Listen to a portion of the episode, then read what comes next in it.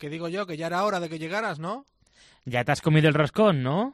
Y todo lo que se me ha venido por delante. Anda ¿no? que me has dejado un trozo. Nada, nada. Aquí, la semana que he estado yo aquí solo, esperándote, me lo he zampado todo. Bueno, sabes de lo que vamos a hablar, ¿no? A ver. de- No sé si va a ser bueno que te hayas estampado todo. Ya, ya, ahora, ahora pasa factura. La cuesta de enero, dicen. Veremos a ver la cuesta. Bueno, vamos al lío mientras, ¿no? Venga, vamos a empezar.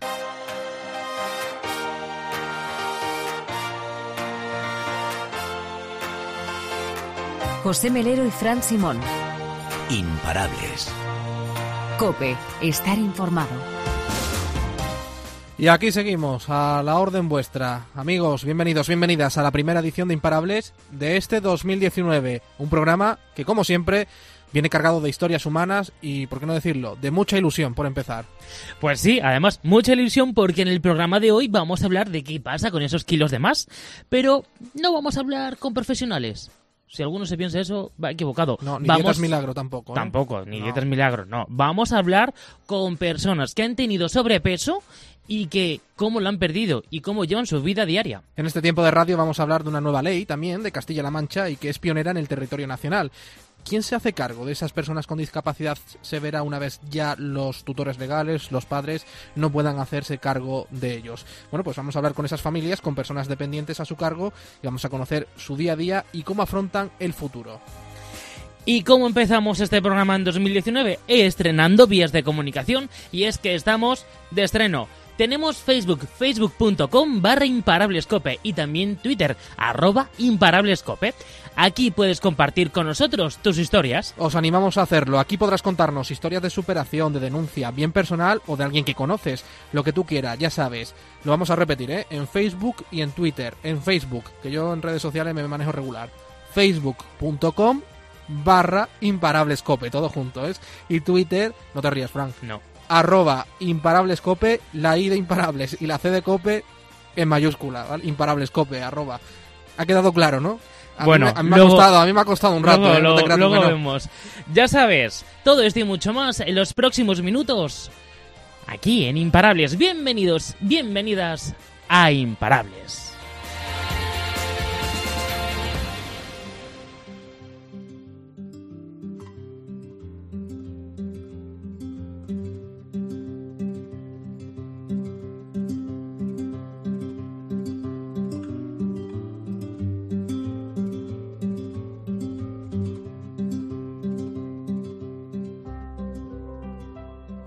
Vamos a abordar un tema con el que a lo mejor tú te puedes sentir identificado, porque en tu familia hay algún caso, o bien en tu entorno.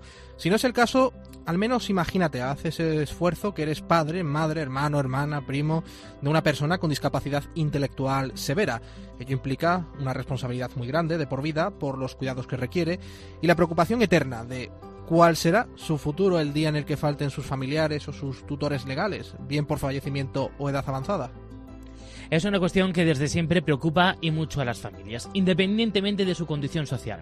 Por eso ponemos nuestro foco en una norma pionera en España y en Europa, que recientemente aprobó las Cortes de Castilla-La Mancha, la Ley de Protección y Apoyo Garantizado para Personas con Discapacidad, que garantiza que una vez que los tutores legales no se puedan responsabilizar de estas personas, sea la Administración Autonómica la que se encargue de sus cuidados. Sí, son entre los familiares, la administración y en la medida de lo posible la persona discapacitada los que diseñen conjuntamente una planificación de estos apoyos teniendo en cuenta, pues hombre, las preferencias, insistimos, en la medida de lo posible de esta persona dependiente. Normalmente se optaría por su acceso a los recursos residenciales con los que dispone la Junta de Comunidades de Castilla-La Mancha. Una ley que beneficiaría a unas 36.000 personas mayores de 18 años, que tienen limitada su autonomía personal para que tomen decisiones. Especialmente discapacidad intelectual, deterioro cognitivo, daño cerebral o enfermedad mental. Y como siempre hacemos en el programa Imparables, damos un paso más y hemos hablado con algunos de esos familiares que en un futuro podrían beneficiarse de esta ley. Luis, por ejemplo, está junto a su mujer al cuidado de su hija de 45 años, padece una discapacidad grave del 100% por una parálisis cerebral que se produjo en el momento del parto. La única ayuda con la que cuenta este momento es el centro de Asprona, en Albacete. Se trata de un centro que tiene como fin mejorar la calidad de vida de las personas con discapacidad psíquica, donde permanece durante toda la mañana y hasta las cuatro y media de la tarde. Los recortes en dependencia en los peores años de la crisis hizo que la familia perdiera otras prestaciones. Uno de los reales secretos eh, anularon precisamente la prestación aquella que en su día se concedió por la ley estatal y, al hacerse cargo la Junta pues eliminaron la prestación a mi hija y a toda aquella persona que asiste a un centro de día. Como desapareció también el alta en seguridad social que le dieron a su madre por cuidado precisamente en el entorno familiar. Y todo aquello desapareció. La hija de Luis no puede decidir sobre su futuro, un tema que siempre les ha preocupado. Aunque la ley aprobada por el gobierno regional les gusta, cree que los recursos existentes son aún insuficientes. De momento, la familia no se plantea ingresar a su hija en una residencia, ya sé que ya que se hacen cargo ellos. Y esta es otra otra situación que se va a producir y que estamos precisamente, pues bueno, encantados de que esto pueda ocurrir en muchas situaciones, porque tenga en cuenta una cosa, las familias cuando llevan a una persona a una residencia pública, no es ni más ni menos que es por falta de recursos, por falta de familia pero siempre que existan recursos o familia, se quedan en casa. Eso está más claro que el agua. El de la hija de Luis no es el único caso. Paco está al cargo de su hermano de 55 años, que también sufre una discapacidad intelectual. En este caso, el grado 2 del 70%. Su madre, con principio de Alzheimer, ya no puede hacerse cargo de él, pese a ser su responsable legal. Paco ha estado siempre muy pendiente de su hermano y de ahí quizá nació su vocación como maestro de educación especial.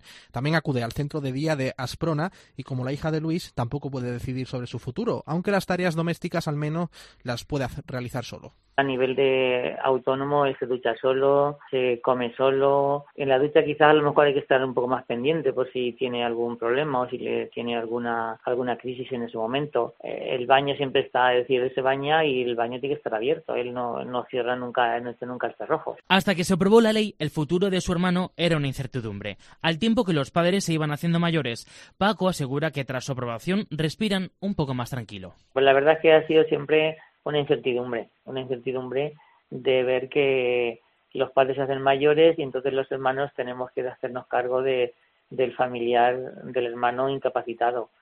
Y ahora, bueno, pues con esta ley la verdad es que parece ser que ya respiramos un poquito más eh, tranquilos. Y es que cuidar de estas personas requiere una gran responsabilidad, aunque se hace con gusto. Una vez en regresa del centro de día, las tardes de Luis y su mujer están dedicadas a cuidar de su hija.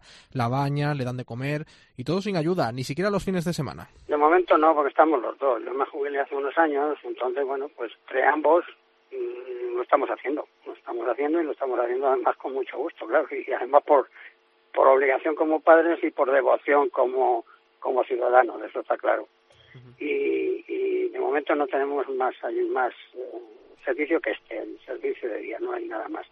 Paco reconoce, eso sí, que la discapacidad de su hermano ha limitado mucho a la familia. Sí, han tenido que renunciar a bastantes cosas, sí, porque quizás a lo mejor salidas como antes eh, ahora se hacen o en aquella época pues no salían tanto, por si acaso a mi hermano le pasaba algo, si íbamos a la playa pues el mucho cuidado eh, a ver hasta dónde se metía o si ibas a decir que siempre pendiente de, ellos, de él, siempre, en todo momento.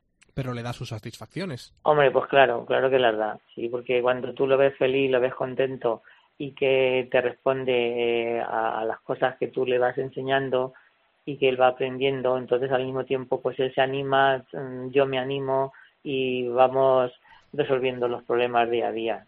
A Luis y a su mujer, sus otros hijos, le echan una mano cuando es necesario.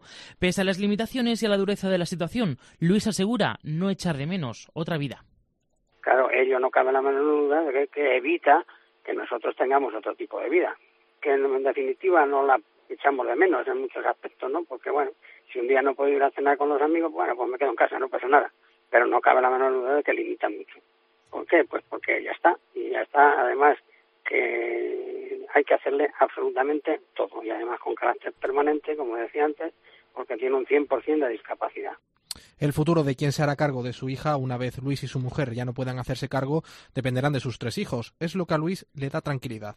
Tengo una tranquilidad muy grande. No obstante, pues existen nuestros propios recursos, la dotación que nosotros económicamente le vamos pudiendo asignar, y eh, bueno no no no queda no cabe la duda que también contamos con el sector público en un momento determinado.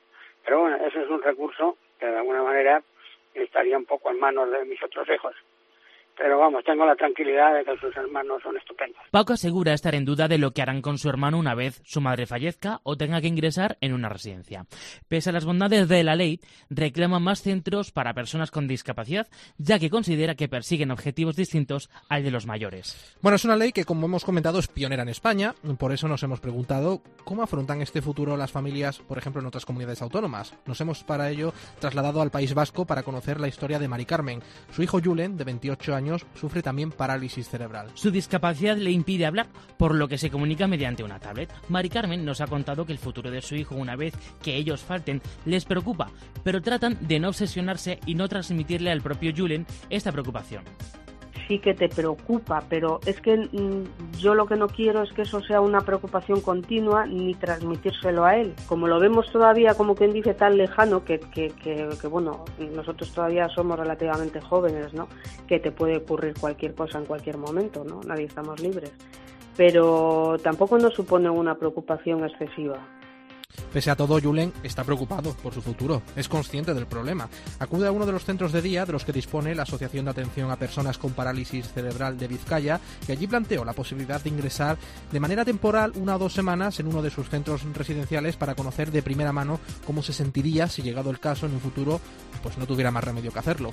A la familia le chocó al principio porque no veían la necesidad, pero finalmente Mari Carmen lo entendió. Él quería ver, llegado el momento, el caso de que él tendría que ir a la RESI, cómo sería. Y luego eso me lo comentó, me lo comentaron de Aspace y dice, mira tú hijo lo que nos está diciendo. Claro, la verdad es que su padre y a mí cuando nos comentaron eso fue un poco chocante, ¿no? Porque dijimos, joder, pero qué necesidad tiene él de eso, ¿no? Si en casa lo tiene todo, no sé, pero luego te das cuenta, y claro, y la psicóloga y eso también nos decía, bueno, pero es que él quiere hacerlo. Mari Carmen nos ha contado que el hermano de Julen, Josu, de 21 años, tiene muy buena relación con su hermano y cree que en un futuro se haría cargo de Julen. Pero el futuro es muy indeciso en estos casos. Y en otra situación parecida a esta también, Pilar, madre de John, de 20 años. Ambos viven solos. John tiene una discapacidad grave del 76%. Es plenamente dependiente. También acude desde hace un año a un centro de día de Aspace, Vizcaya. A Pilar siempre le ha preocupado el futuro de su único hijo. Espera que sea Aspace o la Diputación quien se haga cargo de él cuando ella no pueda hacerlo. Sí que me ha preocupado mucho de si algún día a mí me pasase algo, pues que, que, iba a ser de mi hijo. Y a mí de que alguien le tutele así en plan, por ejemplo, ahora Asociación Aspace o Diputación o algo que mire por, por, por él y creo que están bastante cualificados para ello en todos los aspectos, pues me parece bien. Desde que ingresó en el centro de día, Pilar ha notado una cierta mejoría en John. No tiene ningún tipo de autonomía.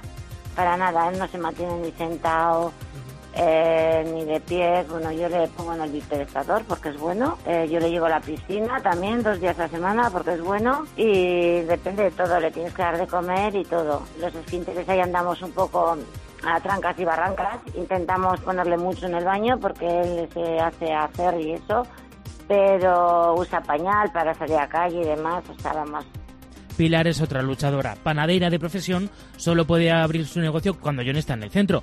Espera que en el futuro las administraciones se hagan cargo de él. Así debe ser y este tipo de problemas deben ir destinados con nuestros impuestos. Bien dicho. Y volviendo al caso de Castilla-La Mancha, a priori estas familias dicen respirar más tranquilos una vez aprobada esta ley, aunque realmente habrá que ver cómo se desarrolla una vez llegado el caso y eso solo lo va a decir el tiempo.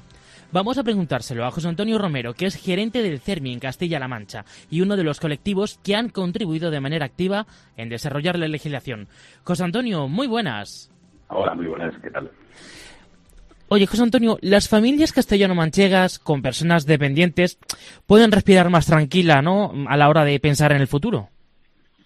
La ley viene a dar un, salto en la protección jurídica de las personas con discapacidad, como, como dice la propia norma, sobre todo en el sentido de que, bueno, pues que nos tranquiliza también el saber que el día que nosotros no estemos o que las personas con discapacidad, en este caso que más necesidades de apoyo tengan, pues eh, tengan un apoyo de la sociedad, un apoyo de la administración garantizado eh, cuando falte su entorno familiar más cercano. Entonces, en ese sentido, pues sí que evidentemente podemos estar más tranquilos. Mm, en muchos casos, esas personas dependientes no pueden decidir en el diseño sobre su futuro, como contempla la ley, esa planificación. ¿En esos casos son las familias las que deciden o reciben asesoramiento de las administraciones? Sí, hasta ahora eh, el sistema que tenemos en España y en Europa en general lo que venía haciendo era un sistema de sustitución de la capacidad jurídica de la persona, que se sustituye la capacidad de decidir de la persona pues a través de la decisión que tomaba la familia o que se tomaban por otras instituciones a nivel de tutela, curatelas, etcétera. Y bueno, pues lo que viene a hacer esta ley es cambiar ese sistema de sustitución de la capacidad de, decisión, de decisión de las personas con discapacidad por un sistema de apoyos, es decir, darle todos aquellos apoyos precisos que tenga una persona a su alcance para tomar decisiones. Es decir, en el caso de personas, eh, sobre todo con discapacidad eh, de todo tipo, discapacidad intelectual, enfermedad mental, que tengan dificultades en la toma de decisiones, que no se sustituya eh, la posibilidad de que puedan ser autores de sus propias decisiones, sino que se les den los apoyos necesarios. José Antonio, en esta ley es pionera en, en España. ¿Y sabes si en otros territorios se está estudiando o a lo mejor el gobierno central la quiere copiar? Vamos a ver, las noticias que nosotros tenemos encontramos muy, muy, muy pocas referencias. Quizás en Suecia hay, alguna figura parecida, sobre todo con el sistema de apoyos a través de, un sistema de monitoreo, ¿no? de, mediadores que, que impulsa también esta nueva norma. En Canadá, eh, la Colombia de Británica, por ejemplo, hay un sistema también de mediación sobre las decisiones anticipadas, el, el apoyo en la toma de decisiones. Y en España sí que sabemos que como desarrollo de la Ley General de Derechos de las Personas con Discapacidad, que falta por desarrollar desde 2013, pues evidentemente es una de las medidas que se contempla y nos consta que en algunas comunidades autónomas se estado estudiando nuestro texto de Castilla-La Mancha y se están empezando a, a elaborar algunos borradores de norma muy similares a los que se está haciendo aquí en Castilla-La Mancha. Bueno, para que quede un poco claro, eh, las personas que nos estén escuchando que bueno que se pudieran beneficiar, que son como hemos hablado anteriormente con ellos, ¿qué tienen que hacer exactamente pues para iniciar ese proceso de planificación para esa persona dependiente?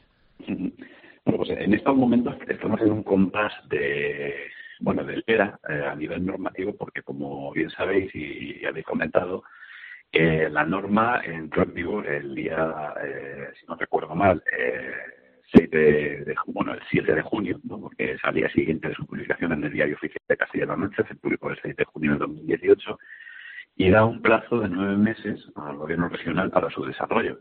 Es decir, hasta el 7 de marzo eh, tenemos de, ahí de plazo ¿no? para que se haga el desarrollo. Evidentemente, toda ley tiene que llevar eh, su correspondiente desarrollo legislativo, en este caso mediante decreto, que nos consta que el, gobierno regional está empezando a trabajar ya y parece ser que tenían avanzado ya un, primer texto y esperemos que antes de marzo esté desarrollado. Evidentemente, aquellas personas que ya estén interesadas en hacer ese diseño de plan de futuro y además lo que tienen que hacer es dirigirse a, la Consejería de Bienestar Social, dirigirse a la Dirección Provincial de Bienestar Social correspondiente, pero ya, os digo que en el momento en que estemos todavía sin el desarrollo reglamentario, todavía el procedimiento no está regulado, estamos ahora mismo en ese compás de espera, ¿no?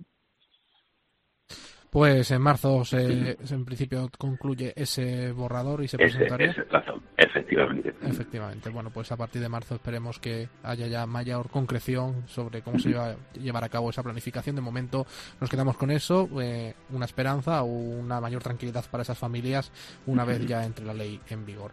Eh, José Antonio Romero, eh, gerente del CERMI en Castilla-La Mancha, muchísimas gracias por atendernos aquí en Imparables. Muy bien, muchas gracias a vosotros. Un saludo. Bueno, pues hemos conocido esas historias de bueno, familiares tanto de Castilla-La Mancha como de fuera que en un futuro se podrían ver beneficiados de esa ley pionera que se aprobó en las Cortes castellano-manchega hace unos meses y bueno, pues la principal punto estrella es que lo sería la administración autonómica la que se tendría que hacer cargo de estas personas discapacitadas en caso de que sus tutores legales o sus familiares más cercanos fallecieran y como bien decimos, pues es para esto, para lo que se debe pagar impuestos y para dar una cobertura social a estas personas. Y ahora la pregunta es la siguiente. ¿Cuáles serán las siguientes comunidades autónomas que van a seguir los pasos de Castilla-La Mancha. Sí, según el gobierno de Castilla-La Mancha, hay muchas comunidades que se han interesado ya por esta ley y que, bueno, pues supongo que estarán concretando y, bueno, elaborando los borradores porque eso lleva su tiempo y además es algo que se debe hacer conjuntamente con los colectivos de la discapacidad. Pues todo lo que pasa lo iremos contando aquí en Imparables.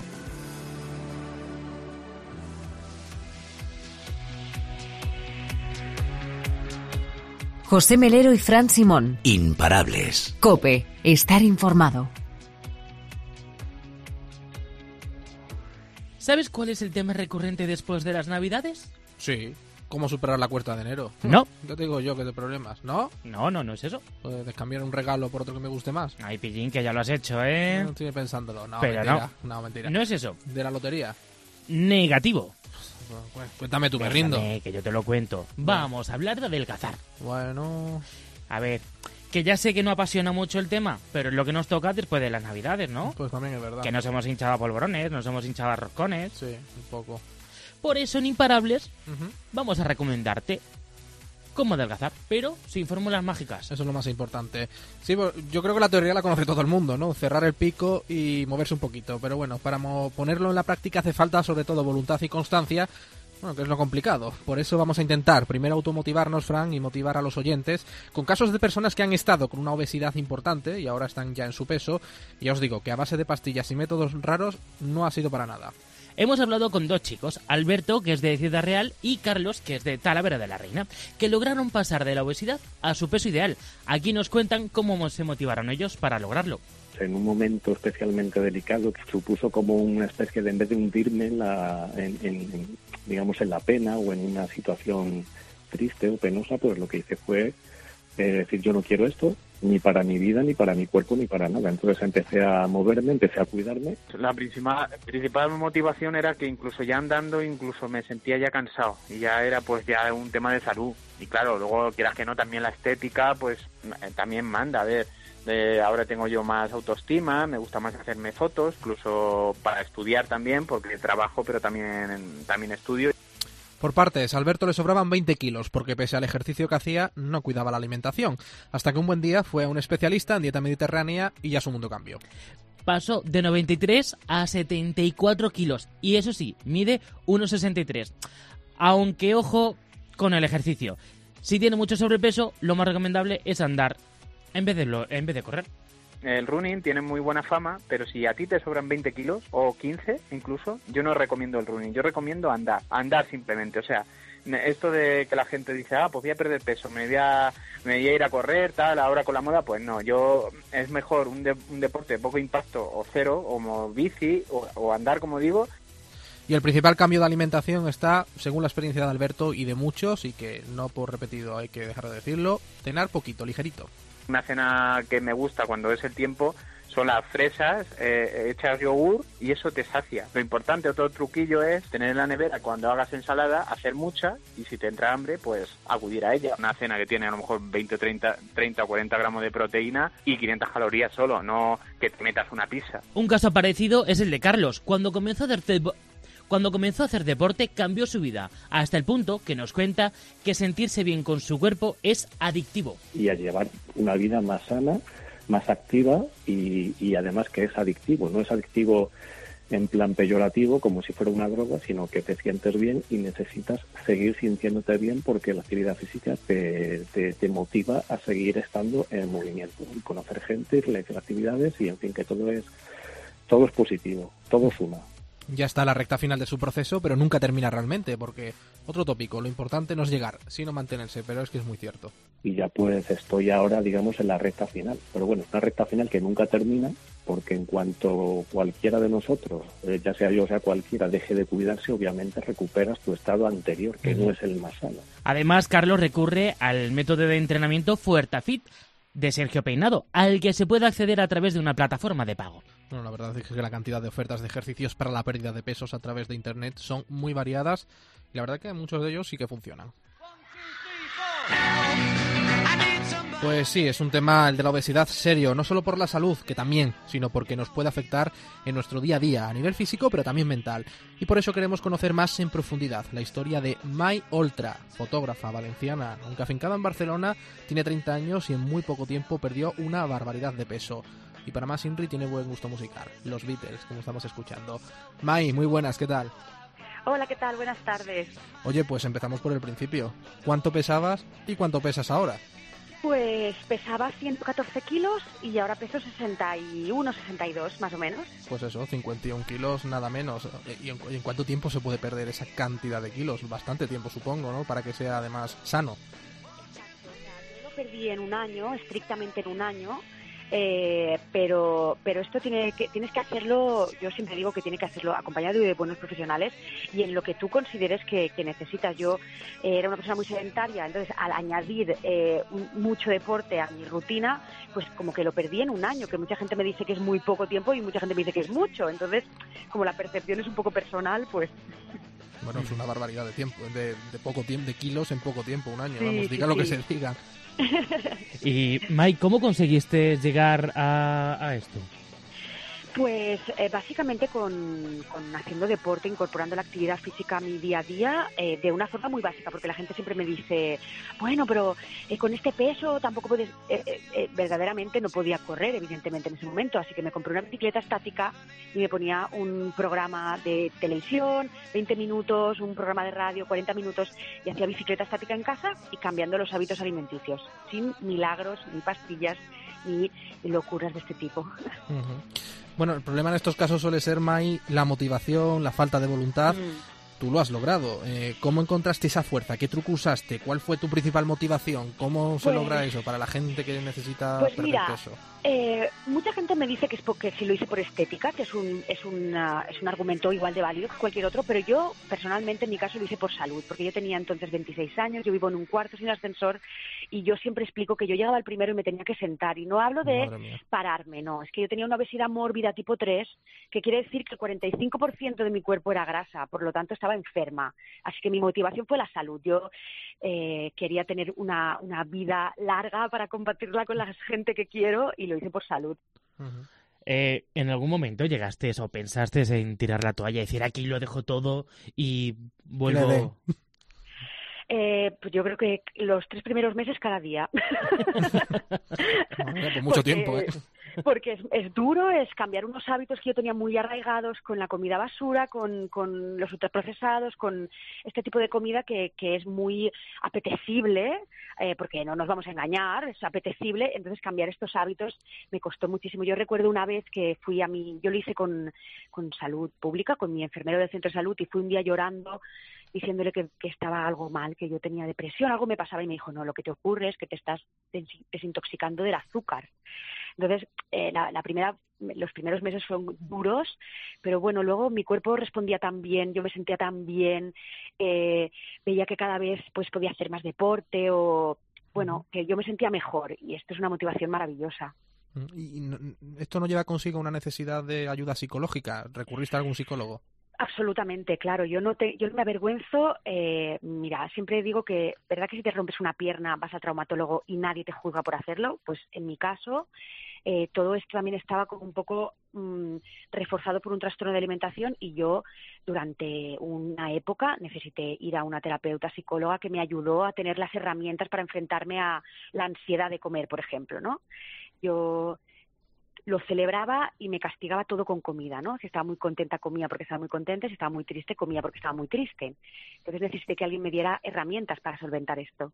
Madre mía, por lo que está diciendo, más de uno y más de dos se siente o nos sentimos identificados con lo que con lo que dices. Y pero, ¿en qué momento te diste cuenta de, que tenías un problema, Mai?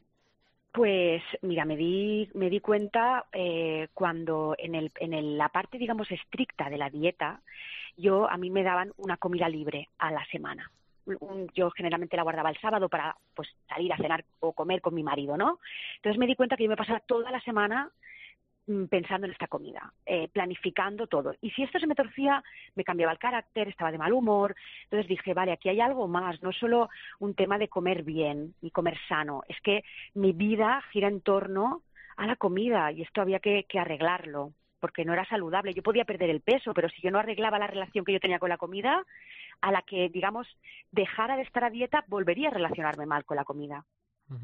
¿Tu sobrepeso e-, es desde siempre, desde pequeñita, o lo fuiste adquiriendo con el paso de los años? Mira, yo siempre explico que yo ahora tengo 30 años, eh, con 8 pesaba lo mismo que peso ahora. Madre mía. o sea, hay, un, toda, toda la vida he tenido sobrepeso, hay un componente genético en mi caso, que es que eh, mi, mi madre y mi padre son delgados, pero mi madre tiene una gemela, era, es muy obesa, mis abuelos han sido muy obesos, entonces hay como un factor genético que me predispone a, a ganar peso desde pequeñita. Pero bueno, mira, se, también se puede luchar contra la genética. ¿El sobrepeso llegó a afectarte la autoestima? Absolutamente, absolutamente, sí, sí. Porque, bueno, vivimos en una sociedad que, que valora mucho el aspecto físico, que yo esto, bueno, se podría juzgar, pero no entro en esto porque esto son, es como la, la, la base ¿no? de una cosa que yo no puedo cambiar a nivel personal, pero eh, a mí me afectaba. Entonces eh, llegué a odiar mucho mi cuerpo, a odiarme a mí misma por, por no encajar, ¿no? porque me hacían sentir que no encajaba. Pero una cosa muy importante es que todo este cambio nació desde el amor, desde decir, vale, me quiero como soy, pero quiero quererme mejor. Entonces es de donde nació este cambio. Eh, llegaste a odiar tu cuerpo, llegaste a odiar el colegio, llegaste a odiar a tus compañeros de clases. En definitiva, ¿sufriste bullying? Sí, sí, sí, muchísimo. O sea, yo es algo que, que, que he perdonado con el tiempo, pero eh, yo recuerdo, mira, el trastorno de alimentación, no, recuerdo dónde nace, pero yo el primer recuerdo que tengo de darme un atracón de comida es con ocho, nueve años, cerrarme la dispensa, la despensa de casa de mis padres y comer compulsivamente porque me dolía el estómago, entonces digamos que, que tenía malestar, yo se lo decía a mis padres y al día siguiente no iba al cole. Entonces es un poco a mí el, el bullying escolar eh, en esta edad tan temprana, por mi cuerpo, por mi peso, pues fue uno de los factores que desencadenó un trastorno de alimentación en mí. Después de esto, bueno, pues, ¿cómo te ha cambiado la vida después de, de todo este trayecto que has tenido? Oh, pues me ha cambiado muchísimo. Yo ahora estoy en un punto muy feliz. Yo soy fotógrafa, pero, pero me ha cambiado tanto la vida que, que ahora estoy estudiando para ser entrenadora personal, porque, porque me ha cambiado mucho, mucho la vida, la verdad, en, a nivel de, de la percepción que tengo de mí misma, de, de dónde puedo llegar, porque es peso, pero lo puedes extrapolar a cualquier otra cosa, ¿no? De la vida que con esfuerzo, amor y, y constancia, pues puedes llegar dentro de unos límites realistas donde tú quieras. Bueno, y todo esto pues se ha plasmado en un libro llamado, como hemos dicho anteriormente, 51 kilos menos.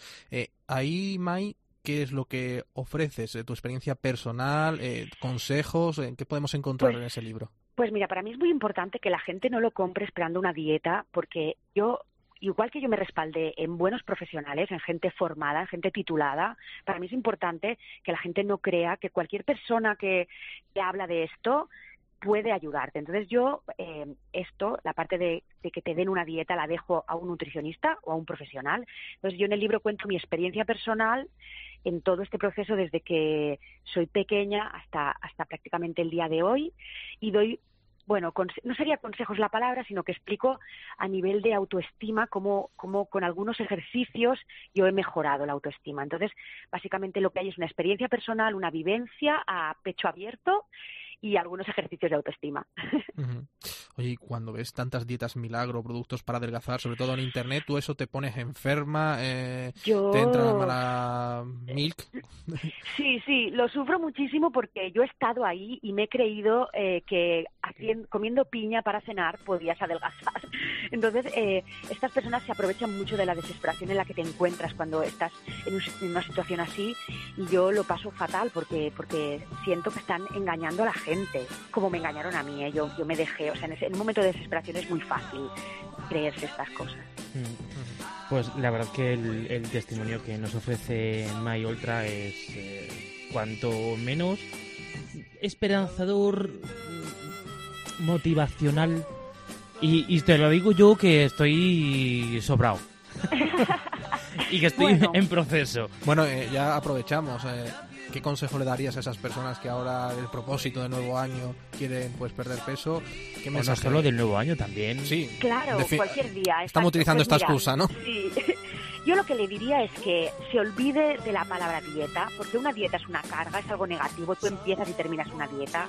Que tú te eduques a comer de una forma saludable y consciente y que a partir de, a partir de ahí vayas haciendo. Es un proceso largo, es un proceso difícil, pero se puede, se puede, eh, se puede vivir bien en tu cuerpo y creo que eso es lo más importante, tener, tener pues eso, conciencia, paciencia y, y echar hacia adelante y mucha fe también.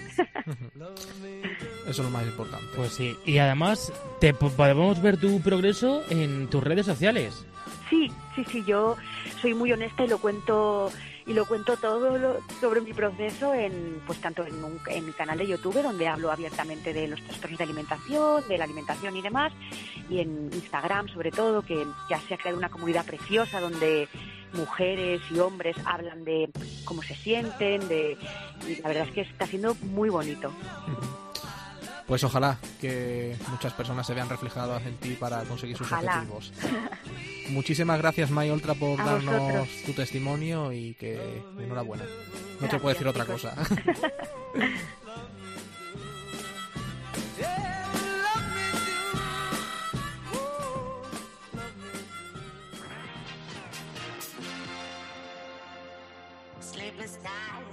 nights at the chateau. Visualize it. I'll give it something to do. José Melero y Fran Simón. Imparables. Cope, estar informado. Visualize it. I'll give it something to ¡Ey! Come on, baby. Let's go. ¿Qué temazo estamos escuchando de Peanut Butter Jelly de los DJs Galantis? Nos hemos ido hasta el año 2015. Y así nos motivamos para movernos un poquito y bajar esos turrones y ese roscón. ¡Vamos arriba! Ay, es que la Navidad ha sido muy larga. ¡Oh, eterna! Tú te lo has pasado bien. Hombre, claro. Y yo también. ¿Y qué te parece si cerramos con la frase de Mike Tyson? Mientras perseveramos y resistimos, podemos conseguir todo lo que queremos. Ahí estamos.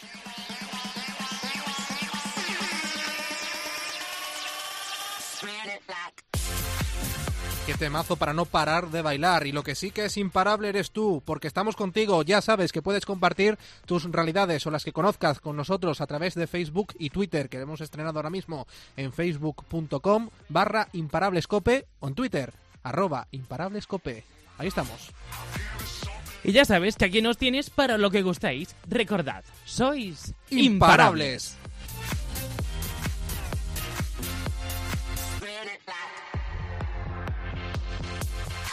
Visualize it. I'll give it